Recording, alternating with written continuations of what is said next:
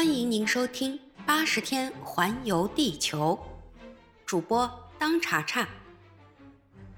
第二章，路路通认为他找到了理想的工作。路路通开始觉得有点奇怪，自言自语地说：“说真的，我在杜莎太太家里看见的那些好好先生，跟我现在的这位主人简直没有一点差别。”这儿应该交代一下，杜莎太太家里的那些好好先生是用蜡做的，在伦敦经常有很多人去欣赏。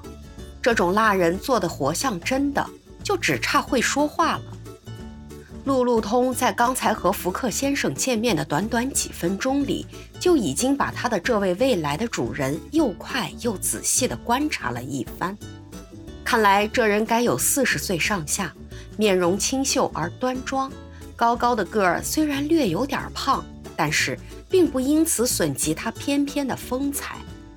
金褐色的头发和胡须，光溜平滑的前额，连太阳穴上也看不到一条皱纹。面色净白，并不红润，一口牙齿整齐美观。他的个人修养显得很高，已经达到了如相士们所说的“虽动犹静”的地步。凡是多做事、少扯淡的人所具有的特点，他都有：安详、冷静，眼皮一眨不眨，眼珠明亮有神，简直就是那种冷静的英国人最标准的典型。这种人在联合王国里是司空见惯的。昂·高夫曼的妙笔常把他们画成多少带点学究气的人物。从福克先生日常的生活看来。人们有一种印象，觉得这位绅士的一举一动都是不轻不重、不偏不倚、恰如其分，简直像李罗阿或是伊恩肖的精密测时计一样准确。事实上，福克本人就是个精确性的化身，这一点从他的两只手和两只脚的动作上就可以很清楚地看出来。因为人类的四肢和其他动物的四肢一样。本身就是表达感情的器官。福克先生是这样的一种人，生活按部就班，行动精密准确，从来不慌不忙，凡事总是有准备，甚至连迈几步、动几动都有一定的节制。福克先生从不多走一步路，走道总是朝最近的走，他绝不无故的朝天花板看一眼，也不无故的做一个手势。他从来没有激动过，也从来没有苦恼过。他是世界上最不性急的人，但也从来没有因迟到而误过事。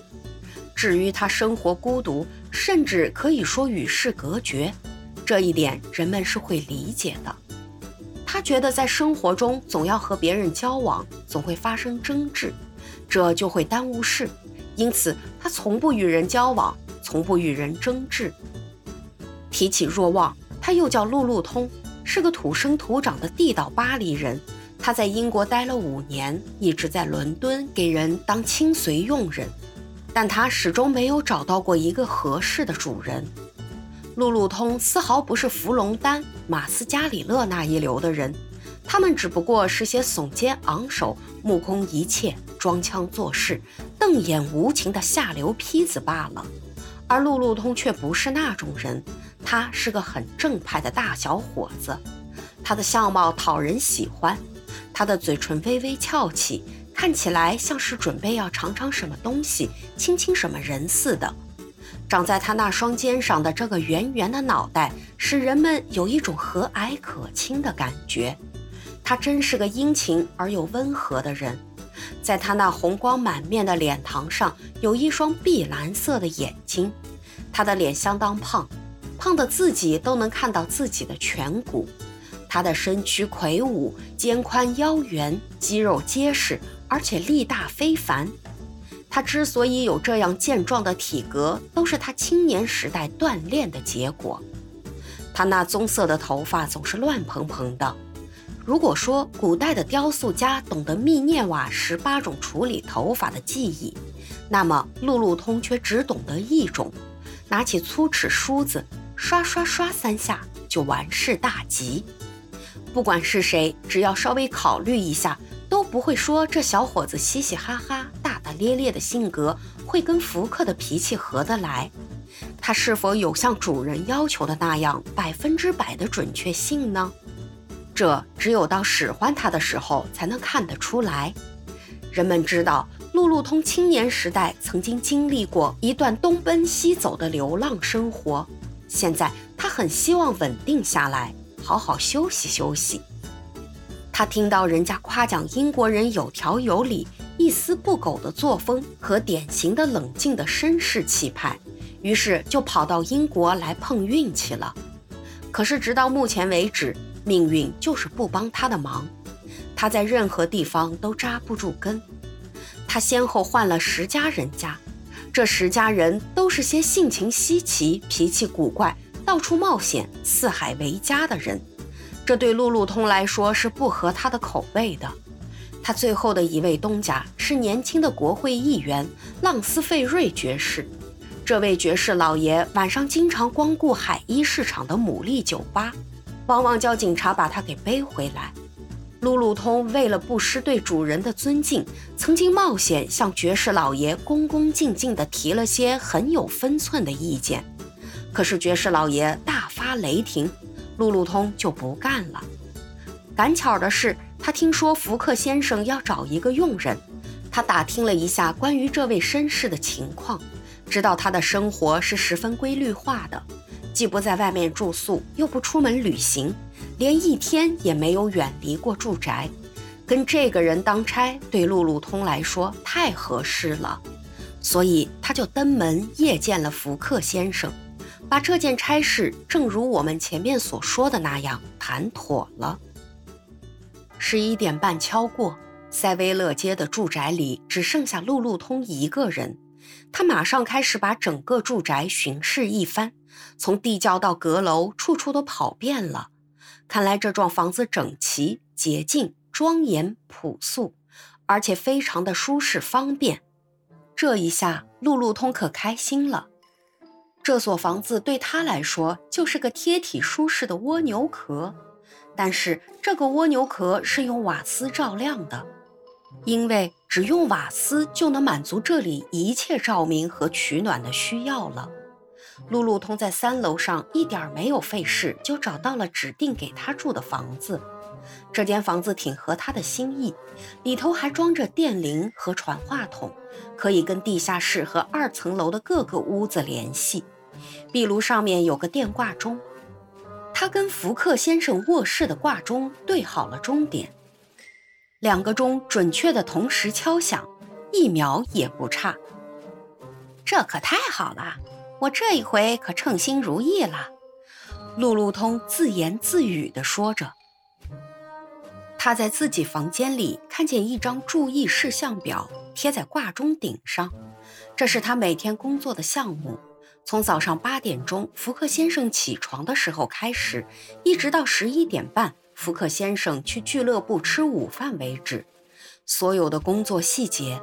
八点二十三分送茶和烤面包，九点三十六分送刮胡子的热水，九点四十分理发，然后从上午十一点半一直到夜间十二点。这位有条不紊的绅士睡觉的时候，所有该做的事通通都写在了上面，交代的清清楚楚。路路通高高兴兴地把这张工作表细细地琢磨了一番，并把各种该做的事都牢牢记在心上。福克先生的衣柜装得满满的，各种衣服都有，简直应有尽有。每一条裤子、每一件上衣，甚至每一件背心，都标上一个按次排列的号码。这些号码同样又写在取用和收藏衣物的登记簿上。随着季节的更替，登记簿上还注明哪一天该轮到哪一套衣服。就连穿什么鞋子，也同样有一套严格的规定。总之，塞维勒街的这所房子。在那位大名鼎鼎、放荡不羁的希瑞登住在这里的时代，是一个乌七八糟的地方。如今陈设得非常优美，叫人一看就有轻松愉快的感觉。这儿没有藏书室，甚至连一本书也没有。这一点对福克先生来说没有必要，因为俱乐部里有两个图书馆，一个是文艺书籍图书馆，另一个是法律和政治书籍的图书馆，都可供他随意阅读。在他卧室里面有个不大不小的保险柜，制造的非常坚固，既能防火又可防贼。在他的住宅里面绝无武器，无论是打猎用的或者打仗用的，通通没有。这里的一切都标志着主人好静的性格。路路通把这所住宅仔仔细细地观察一番后，他情不自禁地搓搓双手，宽宽的脸庞上露出洋洋得意的笑容，于是左一遍右一遍，兴高采烈地说：“这太好了，这正是我的差事。福克先生跟我，我们俩准会合得来。他是一个不爱出去走动的人。”他做事一板一眼，活像一架机器，妙啊！伺候一架机器，我是没有什么可抱怨的啦。本集已播讲完毕，感谢您的收听。如果喜欢，欢迎您免费订阅本专辑。